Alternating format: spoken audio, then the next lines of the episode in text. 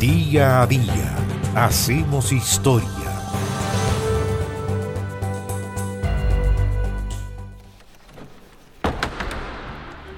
Los Illuminati. Tanto se ha escrito sobre ellos y tanto se ha especulado y fantaseado. Los Illuminati, una sociedad fundada el 1 de mayo de 1776 en Ingolstadt, en Alemania, por Adam Weishaupt. Su nombre fue Orden de los Iluminados, pero al final terminó siendo el nombre que se dio a muchos, varios grupos. Hasta cumplir los 36 años, la vida de Adam Weishaupt era la de un respetable burgués en Alemania del siglo XVIII. Había nacido en Ingolstadt, ciudad del entonces Estado Independiente de Baviera. Descendía de una familia judía convertida al cristianismo y quedó huérfano desde muy pequeño, pero su tío cuidó su educación y lo matriculó en un colegio de jesuitas. Cuando terminó los estudios, Weishaupt empezó a dar lecciones en la universidad de su ciudad natal, se casó y fundó una familia. Pero él tenía una personalidad inquieta. Siendo joven había entrado en contacto con las obras de los filósofos franceses. Se convenció que la monarquía y la iglesia usaban su poder para mantener a la población sometida y engañada. Entonces decidió buscar otro tipo de iluminación. Weishaupt pensó en un primer momento en ingresar en una logia masónica, pero quedó defraudado por las ideas de los masones. Al final, una organización preocupada de acceder y mantener el poder y con dogmas no tan distintos a las de las religiones. Ante esto, Weishaupt se empapó de múltiples lecturas y decidió fundar una nueva sociedad, una sociedad secreta, la Orden de los Illuminati, los Iluminados. El 1 de mayo de ese año 1776, los primeros iluminados se reunieron para fundar la orden en un bosque próximo a Ingolstadt a la luz de las antorchas. Eran solo cinco. Weishaupt y sus cuatro estudiantes de derecho más talentosos. Allí se fijaron las normas que regularían la orden. Nadie podía acceder a ella por deseo propio, sino por consentimiento de sus miembros. El objetivo era difundir el verdadero conocimiento, fomentando un espacio para la crítica, el debate y la libertad de expresión, oponiéndose a la influencia religiosa y a los abusos de poder del Estado.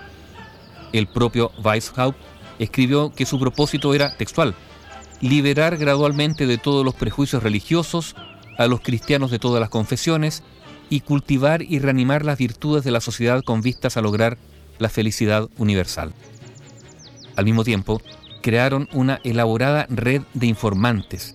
Con la ayuda del diplomático alemán, el barón Adolf Franz Friedrich y Freiherr von Knigge, el grupo clandestino creció a más de 2.000 miembros en Baviera, Francia, Hungría, Italia y Polonia, entre otros lugares. Pero, cuando mejor parecían ir las cosas para la orden, todo cambió. Por un lado, se agriaron las relaciones entre Weishaupt y Knigge, hasta el punto que el segundo decidió abandonar la sociedad y al mismo tiempo otro iluminado, que se sintió postergado, Joseph Utschneider, envió una carta a la gran duquesa de Baviera para revelarle las actividades de la orden. Las acusaciones que se vertían en ese documento eran terribles y en buena parte imaginarias. Los iluminados, según Utschneider, sostenían que la vida debía regirse por la pasión más que por la razón, que el suicidio era lícito, que se podía envenenar a los enemigos, que la religión era un absurdo y el patriotismo una puerilidad. También sugería que los iluminados conspiraban a favor de Austria. Advertido por su esposa, en junio de 1784, el duque elector de Baviera promulgó un edicto por el que se prohibía la constitución de cualquier tipo de sociedad no autorizada previamente por las leyes vigentes. Meses después, en un segundo dicto, se proscribía expresamente a los iluminados y la policía bávara realizó numerosas detenciones, interrogaciones y registros. En uno de ellos, en casa de quien fuera la mano derecha de Weishaupt, Franz Xavier von Schwach, se encontraron documentos comprometedores, una defensa del suicidio y del ateísmo escrita de su puño y letra, el plan para la creación de una rama femenina de la orden y también recetas de tinta invisible, fórmulas tóxicas, así como un recibo de aborto, entre otros. Esas pruebas sirvieron de base para acusar a la orden de conspirar contra la religión y el Estado, y en agosto de 1787 el duque promulgó un tercer edicto en el que se confirmaba su prohibición total y se castigaba con la pena de muerte la adhesión a cualquier secta. Para entonces, Adam Weishaupt estaba a buen recaudo en Goda, ciudad perteneciente a un pequeño principado al norte de Baviera, y allí publicó varias apologías de los iluminados en un intento de animar a sus compañeros, pero su lucha fue vana. La feroz represión del duque bávaro logró la total extinción de los iluminados, salvo un puñado que cuentan se marchó a Estados Unidos y también la persistencia de las historias que dicen que secretamente siguen existiendo sociedades de los Illuminati, esa orden fundada el 1 de mayo de 1776.